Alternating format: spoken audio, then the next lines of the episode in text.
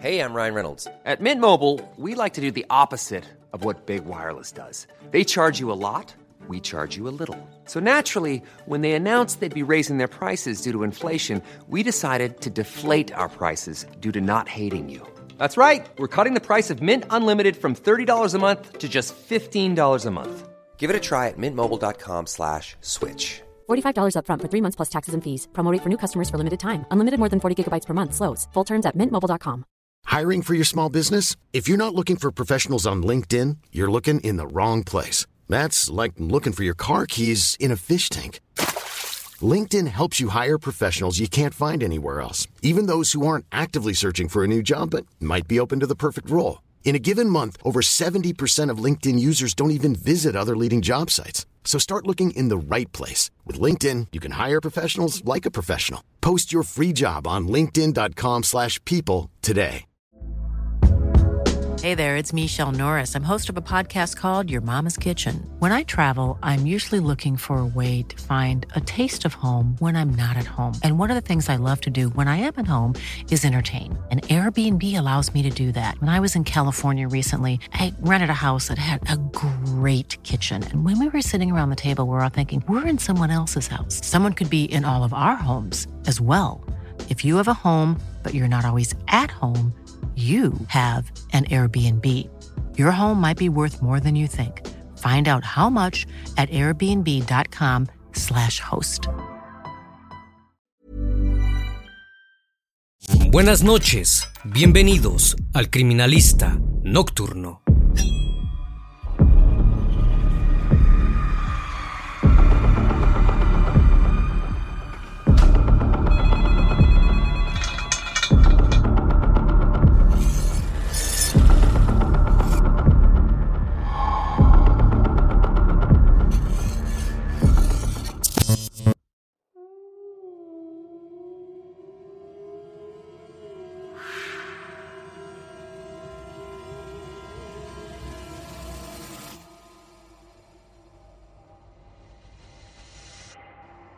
El 24 de enero de 2009, en la ciudad española de Sevilla, una chica de 17 años llamada Marta del Castillo salía a encontrarse con su novio Miguel Carcaño, pues debían discutir algunos puntos sobre su relación. Tras despedirse de su familia, la joven salió de casa para jamás volver a ser vista con vida. Tras 21 días de búsqueda, el 13 de febrero de 2009, la policía dio finalmente con el paradero del presunto sospechoso. El joven asumió toda la responsabilidad del caso. Reveló haberse librado para siempre de Marta, y no solo eso, sino también de toda evidencia al respecto. Nadie imaginó que este sería uno de los casos más largos, erráticos y con más contradicciones que se hayan visto en la historia del país europeo, el caso de Marta del Castillo. El criminalista nocturno. Marta del Castillo Casanueva nació el 19 de junio de 1991 en Sevilla, España, hija de Eva Casanueva y Antonio del Castillo. La joven era una adolescente de tan solo 17 años que se encontraba cursando sus estudios secundarios, hasta que un día su vida tuvo un terrible giro. El 24 de enero de 2009, Marta estaba chateando con Silvia Fernández, su mejor amiga. De un momento a otro, Marta dio por finalizada la conversación. Le expresó a su amiga que debía irse y que estaba apurada. Le comentó que su novio Miguel Carcaño estaba abajo esperándola. Tenía que hablar con él para aclarar algunas cosas de su relación. Aseguró que cuando volviera le contaría todo. En el pasillo la joven se cruzó con su padre. Él le advirtió que lo mejor era que no se subiera a la moto de Miguel. La única respuesta que recibió de su hija fue un beso en la mejilla. A las 5.30 de la tarde, Marta salió de su casa. Pasaron las horas y la joven no volvía. La familia comenzó a impacientarse. Su madre decidió llamar a todos los conocidos que pudieran tener información sobre el paradero de su hija. Entre ellos se encontraba Carcaño, por supuesto. La respuesta fue unánime. Marta tenía que estar con Miguel. Él debía saber dónde se encontraba. pero luego de que el joven no contestara a los llamados, el padre de Marta decidió acercarse a la casa del muchacho, la misma que daba sobre la calle León 13. Tocó reiteradas veces el timbre, pero nadie abrió la puerta. Finalmente pudieron ponerse en contacto con alguien que la había visto esa noche, Samuel Benítez, íntimo amigo de Miguel. En ese momento, la madre de Marta percibió la primera situación extraña. El joven le contó que Miguel había dejado en su casa a Marta a las 12 de la noche. Esto era imposible, ya que apenas eran las 11.45. A las 2 de la madrugada, la familia de Marta realizó finalmente la denuncia por desaparición, pero jamás sospecharon que se volvería uno de los casos más mediáticos de la historia del país. Cuatro horas más tarde, se proporcionaron los datos del que ya era un sospechoso, el novio de la chica Miguel Carcaño. A la 1.30 de la tarde, pusieron una tercera denuncia. La policía no accionaba y la familia se impacientaba cada vez más. Recién 17 horas después del primer pedido de ayuda, como lo establecía el protocolo, los oficiales comenzaron a buscar a Marta. En los días posteriores a la desaparición, la familia decidió tomar declaración a familiares y amigos de la joven. El 27 de enero de 2009 se llevó a cabo la primera rueda de prensa, mientras los padres iniciaban una campaña para encontrar a la joven. La red social 20 se vio completamente movilizada. Al día siguiente, 2.000 personas se manifestaron en Sevilla para pedir el regreso de la joven bajo el lema Todos somos Marta. La familia de la desaparecida recibió la visita de los padres de María Luz Cortés, una joven desaparecida en enero de 2008. Se apoyaron mutuamente. El 7 de febrero se convocó a una nueva manifestación. Se reunió a unas 3.000 personas. El caso resonaba en la televisión y en los periódicos. Al mismo tiempo, la policía recibió llamadas que afirmaban haber visto a la chica en Jerez de la Frontera y en Cádiz. Sin embargo, esto fue rápidamente desmentido. Tras 21 días de búsqueda, el 13 de febrero, la policía dio finalmente con el paradero de Miguel Carcaño, el joven que tenía en ese entonces 20 años. Asumió toda la responsabilidad del caso. Dijo que había asesinado a Marta y arrojado el cuerpo al río Guadalquivir que quedaba muy cerca de su departamento. Además aportó un dato importante. Dijo que ninguna de las atrocidades que había cometido las había hecho solo. Señaló como uno de sus cómplices a Samuel Benítez, ya que lo ayudó a deshacerse del cuerpo. Este último aceptó la culpa. Luego Miguel señaló a Javier García Marín, un menor con fama de problemático, al que apodaban el Cuco, también como cómplice. Este último acusó a Francisco Delgado, el hermano de Carcaño, y a María García, que era su novia. Los cinco jóvenes fueron arrestados. Los interrogatorios dieron lugar a la ola gigante de contradicciones. Al mismo tiempo comenzó la búsqueda minuciosa del cuerpo de Marta en el río. El 16 de febrero, Carcaño volvió a ratificar su versión, esta vez frente a un juez. A diferencia de su amigo Samuel, ya que no quería tener nada que ver con el caso. Aseguró que no había estado implicado en el asesinato de Marta y que solo había dicho que sí debido a que los policías lo habían acosado para que confesara. El 18 de marzo, Miguel Carcaño pidió declarar nuevamente y cambió su versión. Esta vez dijo que tanto él como el cuco abusaron de Marta mientras le apuntaban con una navaja. Luego el menor habría asesinado a la chica, estrangulándola. Juntos llevaron su cuerpo a la casa de Delgado y luego lo arrojaron a un contenedor de basura. Bajo estas declaraciones, el juez ordenó suspender el rastreo en el río Guadalquivir y empezar a buscar el cuerpo en un vertedero. Así comenzaron las idas y venidas. El padre de Marta incluso llegó a acusar a la novia de Delgado, dado que el progenitor de la chica trabajaba en un crematorio de residuos biológicos el padre de Marta, especuló con que el cuerpo podría haber sido incinerado. Los medios apoyaron esta teoría, pero la policía continuó la búsqueda. El 16 de noviembre de 2009, el Cuco agotó el plazo máximo de internación preventivo fue trasladado a un piso tutelado a la espera de juicio.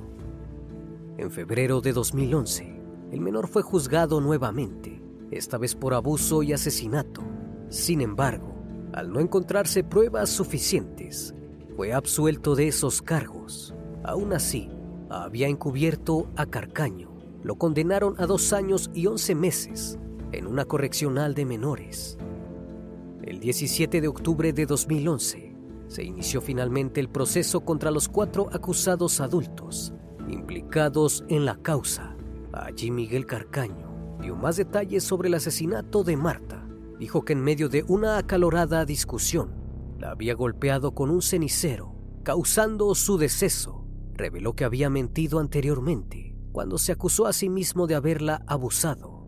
Su hermano, la novia de este y Benítez dijeron ser inocentes y desconocer el paradero del cuerpo de Marta. Aseguraban que todo era un invento de Carcaño para sacarse de encima parte de la culpa para el 22 de noviembre de 2011, la policía científica confirmó que habían hallado rastros hemáticos de Marta en la chaqueta de Miguel. Además, se encontró en un rollo de cinta de tela una mezcla del perfil genético de él y de la acusada María García. También en un cable de alargadera había ADN de Francisco Delgado y la mujer antes mencionada. Este cable habría sido utilizado para estrangular a Marta. Esto fue extraño, ya que la acusada repetía sin cesar que solo había pisado el lugar del crimen a la madrugada y que no estaba al tanto de todo lo ocurrido. Luego de descubrirse la mentira, María García pasó a estar acusada de profanación del cuerpo y encubrimiento. La policía también detectó hasta cinco huellas en tres botellas de alcohol. Una de ellas pertenecía a El Cuco el único que no tenían pruebas en su contra era Benítez.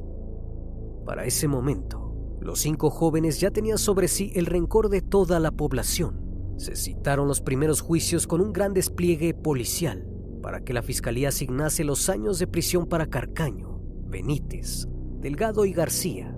Participaron un total de 90 testigos, hasta cuerpos de la Policía Nacional y peritos se contó con la ayuda de 30.000 monitoreos telefónicos, fotografías del lugar de investigación, el ADN hallado por la policía científica y objetos encontrados en la casa ubicada en León 13.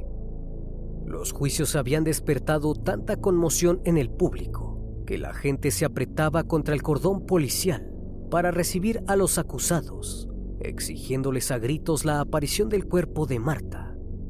En una ocasión, Samuel Benítez hizo un corte de mangas al público a la salida de los juzgados, el cual es un movimiento que indica desagrado o estar en desacuerdo frente a la presencia de casi un centenar de periodistas. Delgado y su novia salieron tapados con pasamontañas y con gafas de sol en el rostro, pero aún así no lograron escapar de la muchedumbre. Una señora se acercó a ellos y comenzó a insultarlos, otras personas intentaron quitarles los lentes mientras los empujaban para que todo el mundo pudiese verles la cara. Durante el juicio, la madre de El Cuco fue entrevistada en el programa La Noria de Telecinco con la cara tapada. Aseguró que su hijo era inocente y que ni ella ni él sabían nada sobre el cuerpo de Marta. Fue tratada de mentirosa por los periodistas, pero no le importó Aún así recibió una suma de 10 mil euros por ser entrevistada.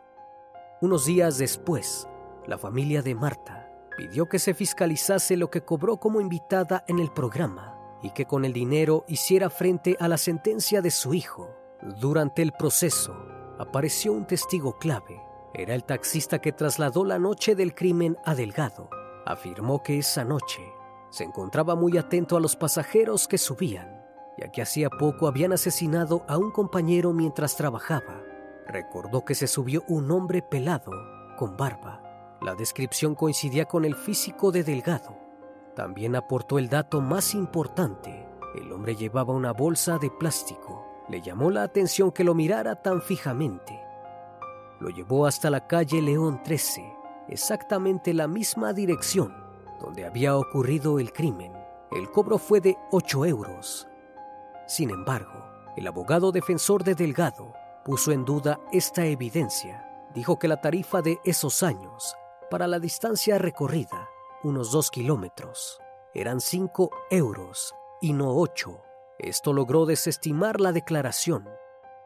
Cuando llegó el turno de subir al estrado a los padres de Marta, mencionaron el profundo dolor que la situación les estaba causando. Habían tenido que darse de baja de sus trabajos, comenzar a tomar medicaciones psiquiátricas e incluso habían desarrollado depresión. Sus otras dos hijas, hermanas de Marta, también estaban pasando un horrible momento. Solo querían que todo terminase. Por si el dolor no bastara, el veredicto del jurado en enero de 2012 no dejó satisfecha a la familia. Carcaño acabó como único responsable del asesinato de la joven. Fue condenado a pasar 21 años y tres meses en la prisión de Herrera de la Mancha en Ciudad Real.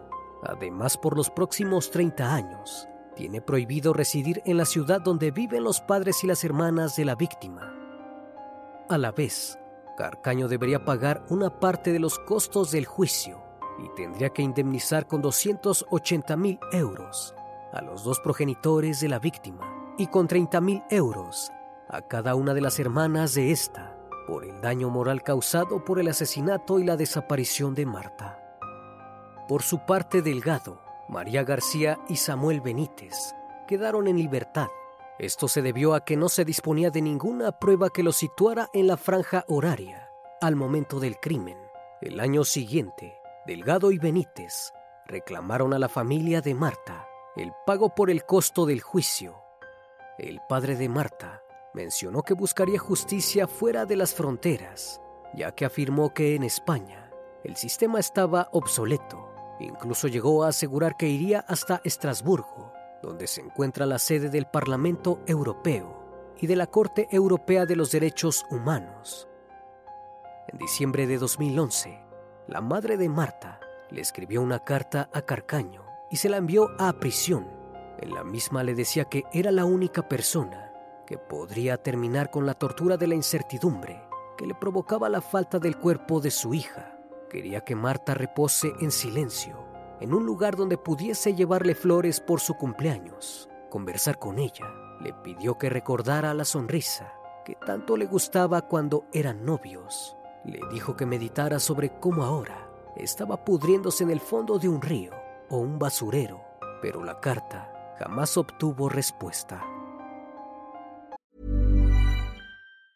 Many of us have those stubborn pounds that seem impossible to lose, no matter how good we eat or how hard we work out. My solution is PlushCare. PlushCare is a leading telehealth provider with doctors who are there for you day and night to partner with you in your weight loss journey. They can prescribe FDA-approved weight loss medications like Wagovi and Zepbound for those who qualify. Plus, they accept most insurance plans. To get started, visit plushcare.com slash weight loss. That's plushcare.com slash weight loss. Hiring for your small business? If you're not looking for professionals on LinkedIn, you're looking in the wrong place. That's like looking for your car keys in a fish tank. LinkedIn helps you hire professionals you can't find anywhere else, even those who aren't actively searching for a new job but might be open to the perfect role. In a given month, over 70% of LinkedIn users don't even visit other leading job sites. So start looking in the right place. With LinkedIn, you can hire professionals like a professional. Post your free job on linkedin.com slash people today. El 24 de enero de 2012, tras conocerse la sentencia y cumplirse tres años de la desaparición de Marta, ocurrieron en diferentes ciudades y pueblos de España manifestaciones pidiendo justicia en nombre de la joven. En la cárcel Carcaño fue amenazado en varias ocasiones por los otros presos. Luego intentó privarse de la vida y fue ingresado a un módulo terapéutico. No recibía visitas ni hablaba con nadie por teléfono. Pero la realidad es que el joven asesino estuvo muy ocupado durante su estadía en la prisión. Llegó a inventar hasta siete versiones del crimen. Como consecuencia de las confesiones contradictorias del principal acusado, fueron varios los abogados que renunciaron a defenderlo. La última versión fue en 2013, donde apuntó con el dedo a alguien muy cercano a él como perpetrador del crimen. Carcaño relató una discusión entre él y su hermano, debido a la hipoteca de la casa de León 13, le mandó una carta a la familia donde expresaba sus deseos de dejar de encubrir a Delgado. La pelea comenzó debido a un préstamo que habría sido obtenido de manera fraudulenta. El tono de la conversación entre ambos subió con intensidad, al punto que Delgado amenazó a su hermano con un arma. Cuando Marta quiso mediar, habría recibido un golpe mortal con la culata de la pistola que llevaba Delgado. Posteriormente, según esta versión, Delgado realizó una llamada. Miguel no sabe a quién fue dirigida ni de qué hablaron, pero sí dice recordar que luego se fue corriendo de la casa, dejando a Marta inerte en la habitación. Fue entonces cuando llegó el cuco. Miguel le pidió ayuda para deshacerse del cuerpo, utilizando una silla de ruedas. La introdujeron en el coche de la madre de María, la novia de Delgado. Luego la trasladaron hasta la finca de Majalova, en la Rinconada. Allí enterraron el cuerpo y al día siguiente regresaron al lugar para cubrirlo con cal. Los padres creyeron en la versión de Carcaño, lo tenían en alta estima. A pesar de todo lo sucedido, pidieron que se reabriera la investigación, esta vez haciendo foco sobre el hermano de Miguel. Sin embargo, ni la fiscalía ni el juez le dieron valor a las declaraciones. El padre de Marta decidió ir a visitar el mismo a Carcaño a la cárcel. Le pidió que colaborara. Incluso llegó a decirle que había comprado la casa de León 13 y que sería suya al terminar la condena si los ayudaba a encontrar el cuerpo de su hija. La búsqueda del cuerpo de Marta fue una de las más costosas de la historia del país. Se recorrieron tierra y mar para encontrar el paradero de la joven. La primera búsqueda se realizó en el río Guadalquivir, sin embargo, cuando los agentes intentaron recrear el traslado desde el piso de León 13, encontraron varias inconsistencias. Era imposible que tres personas, en este caso el Cuco, Carcaño y Benítez, se transportaran juntos en una moto. Además, cargaban el cuerpo de Marta. En la recreación, el cuerpo cayó al piso al instante en el que arrancó el motor cuando Carcaño arrojó la versión que decía que el cuerpo había sido arrojado en un bote de basura. Comenzó la búsqueda en el vertedero de Alcalá de Guadaira. El mismo recibe toda la basura procedente de Sevilla. Debido al largo tiempo transcurrido, desde la desaparición de la joven y a la gran cantidad de desechos recibida por el vertedero, los integrantes del operativo de búsqueda calcularon que habría que remover unas 40.000 toneladas de basura para obtener algún resultado, estuvieron buscando un total de 32 días sin éxito. Los acusados del asesinato mencionaron hasta cuatro locaciones distintas en las que el cuerpo se encontraba. En cada versión, la policía tenía que encarar una nueva búsqueda. En una ocasión, el ministro del Interior de ese momento, Alfredo Pérez Rubalcaba, tuvo que pausar la búsqueda ya que el Ministerio de Economía y Hacienda se estaba quedando sin fondos económicos. Se buscó en pozos, zanjas, olivares, minas abandonadas de Villanueva del Río, vagones de tren sin uso, dos departamentos en la costa de la provincia de Cádiz y en varios descampados. Fueron búsquedas arriesgadas, ya que carecían de luz natural y eran de difícil acceso. Quienes realizaron el operativo expusieron su vida. El 25 de octubre de 2011, el abuelo de Marta del Castillo inició una nueva búsqueda del cuerpo de su nieta entre Camas y Castilleja de Guzmán, ya que encontró una manta y dos bolsas industriales. Estas habrían sido usadas, según testificaron los acusados, para envolver el cuerpo. Sin embargo, al realizarse las pruebas de ADN, ninguno de los elementos encontrados pertenecía a Marta. En abril de 2013, luego de señalar a su hermano como el verdadero asesino de Marta, Carcaño dio una nueva ubicación del cuerpo. Era una zona cercana al municipio de La Rinconada.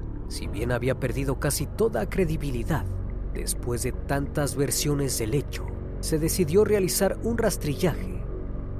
El condenado acompañó a los agentes del grupo de menores de la policía, hasta donde aseguraba que enterró el cuerpo de Marta junto a Delgado durante aquella noche de 2009 no dio indicaciones concisas. Solo dibujó la zona donde creía que habían echado el cuerpo. Se removió la tierra de seis fincas. Las excavadoras se centraron en los puntos en los que, según el estudio realizado con un georradar, había habido movimientos de tierra en los últimos años. En total se rastrilló una zona de 10.000 metros cuadrados, pero nuevamente no encontraron nada. El juez de la causa arremetió contra la policía judicial, ya que habían vuelto a interrogar a Carcaño sin ninguna pista nueva. En 2014 fue sometido al test de la verdad para saber si las indicaciones que había dado sobre el paradero del cuerpo de Marta eran ciertas. Debido a los resultados obtenidos, los investigadores dedujeron que existían varias localizaciones donde podrían hallarse los restos, pero ninguna era el río Guadalquivir, ni el vertedero de Alcalá de Guadaira o la finca Majaloba en la Rinconada. Todas las búsquedas fueron en vano. Luego la policía decidió rastrear una zona frente al charco de la Pava, junto al río Guadalquivir, para intentar hallar alguna pista del paradero del cuerpo. Allí la excavadora encontró tres fragmentos óseos. La policía forense los investigó y dedujo que eran demasiado antiguos para pertenecer a la joven desaparecida. Por pedido de los padres, el cuerpo se dejó de buscar hasta 2015, ocho años después del crimen.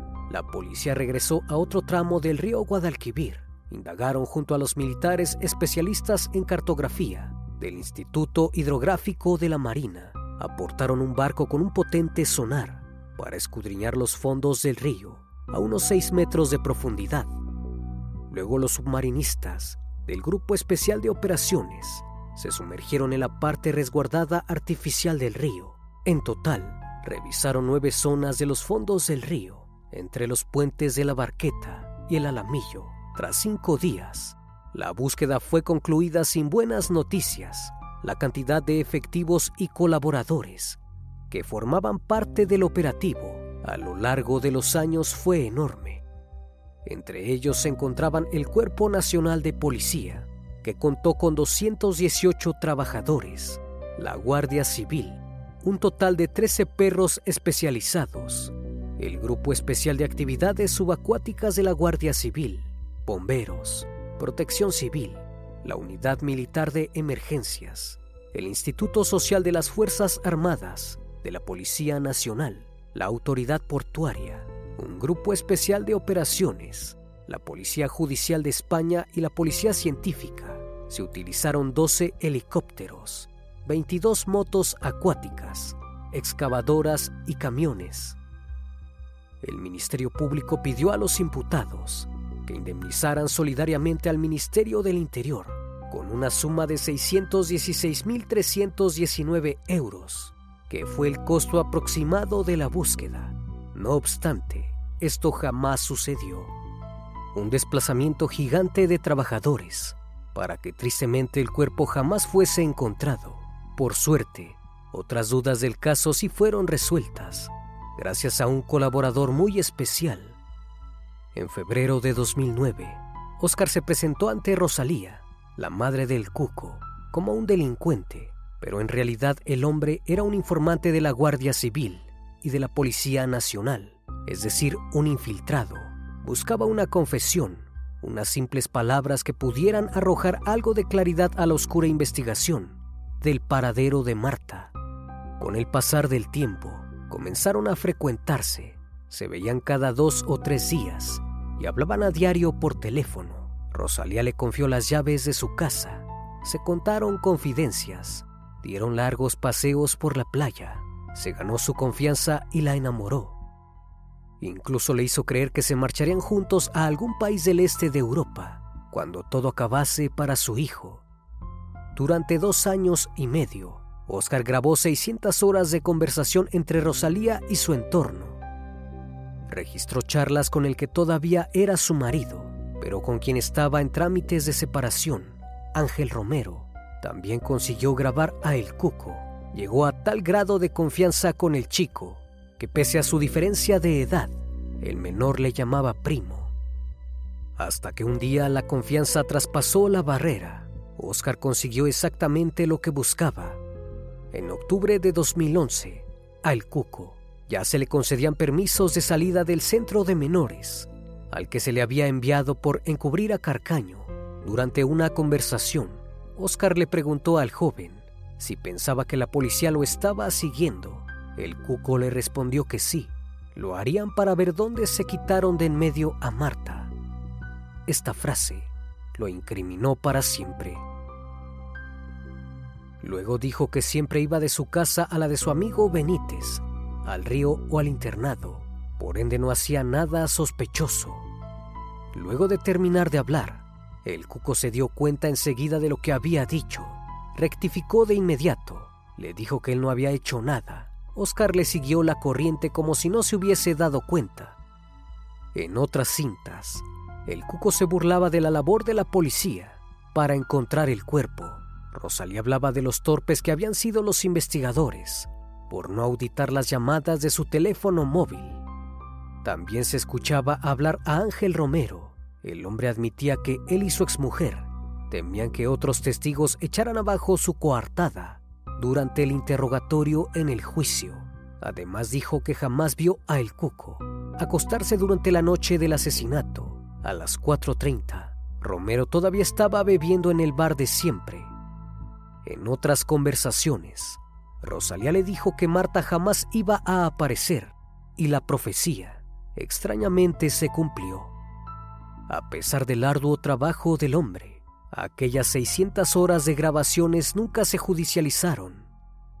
La policía durante el proceso judicial dijo de Oscar que era un delincuente y que todo lo que decía eran mentiras.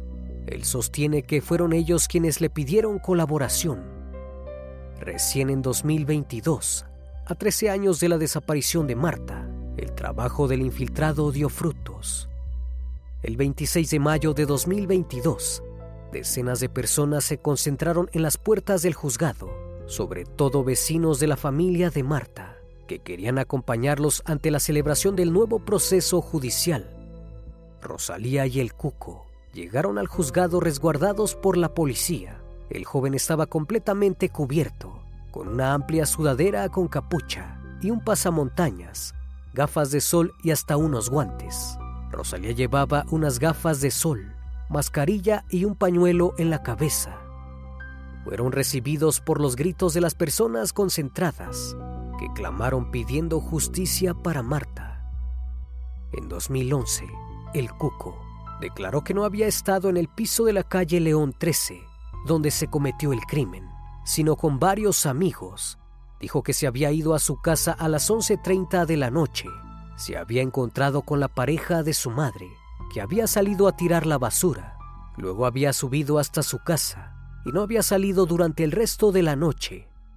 Rosalía, por su parte, dijo que había salido con su pareja a tomar unas copas sobre las 11.30 de la noche y que había regresado a su casa a eso de la 1.32 de la madrugada del 25 de enero. Allí había encontrado a su hijo dormido.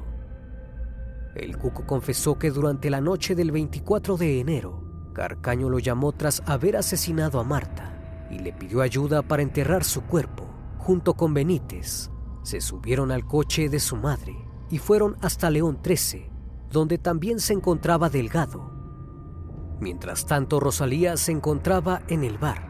Estuvo allí hasta las 4.30 de la madrugada. Cuando llegó a su casa, su hijo seguía sin aparecer. Tanto el cuco como su madre fueron acusados por delito de falso testimonio. Lo agravó el hecho de haber entorpecido el procedimiento judicial que se llevaba a cabo desde 2009. Tanto el cuco como Rosalía aceptaron la responsabilidad de sus actos. El juicio se celebró y la jueza suspendió todas las declaraciones de testigos que estaban previstas. Esto no alegró a los padres de Marta, ya que habían llamado a Carcaño para que declarara con el ánimo de conseguir que finalmente revelara dónde estaba su hija. El 9 de junio de 2022, tanto el Cuco como Rosalía fueron condenados a dos años y medio de prisión. Además, la jueza le impuso a cada uno el pago de una multa de 1.440 euros, también el pago en concepto de responsabilidad civil de 30.000 euros a los padres de Marta. Pero a ellos no les importaba el dinero, solo seguían queriendo una cosa, que apareciera el cuerpo de su hija. Ese mismo año, el juez de instrucción autorizó al perito Manuel Huerta a acceder a los móviles de Carcaño y Marta. Sin embargo, no dio autorización para que se hiciera lo mismo con el resto de los implicados en la causa, ya que no existen en la actualidad pruebas contra ellos.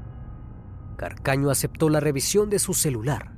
Aseguró que allí encontrarían las pruebas que señalan a su hermano como el verdadero culpable del asesinato. Sin embargo, el objetivo era descubrir dónde se encontraba el cuerpo que hacía tantos años se buscaba. Estaba prohibido buscar nuevas pistas que aportasen al caso criminal, pero el perito jamás entregó sus conclusiones y así el caso expiró para siempre.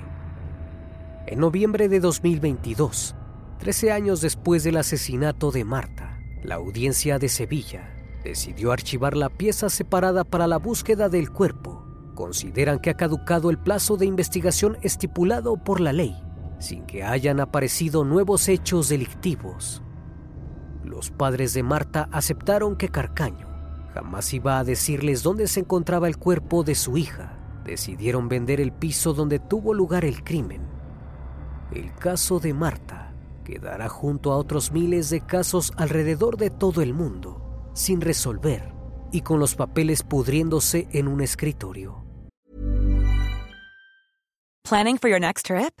Elevate your travel style with Quince. Quince has all the jet setting essentials you'll want for your next getaway, like European linen, premium luggage options, buttery soft Italian leather bags, and so much more. And is all priced at 50 to 80% less than similar brands. Plus, Quince only works with factories that use safe and ethical manufacturing practices. Pack your bags with high-quality essentials you'll be wearing for vacations to come with Quince. Go to quince.com slash pack for free shipping and 365-day returns. Impacto por el caso fue tan fuerte que el recuerdo de Marta vive aún en la cultura popular. Los cantantes Andy y Lucas publicaron junto a Diana Navarro la canción Pido la Palabra en honor a Marta. También colaboró Sergio Contreras con la canción dedicada tanto a Marta del Castillo como a María Luz Cortés llamada Héroes sin alas. La Hermandad de la Esperanza de Trina de Sevilla dedicó a la familia del Castillo y a su hija la marcha procesional Reina del Guadalquivir y un ángel para Sevilla.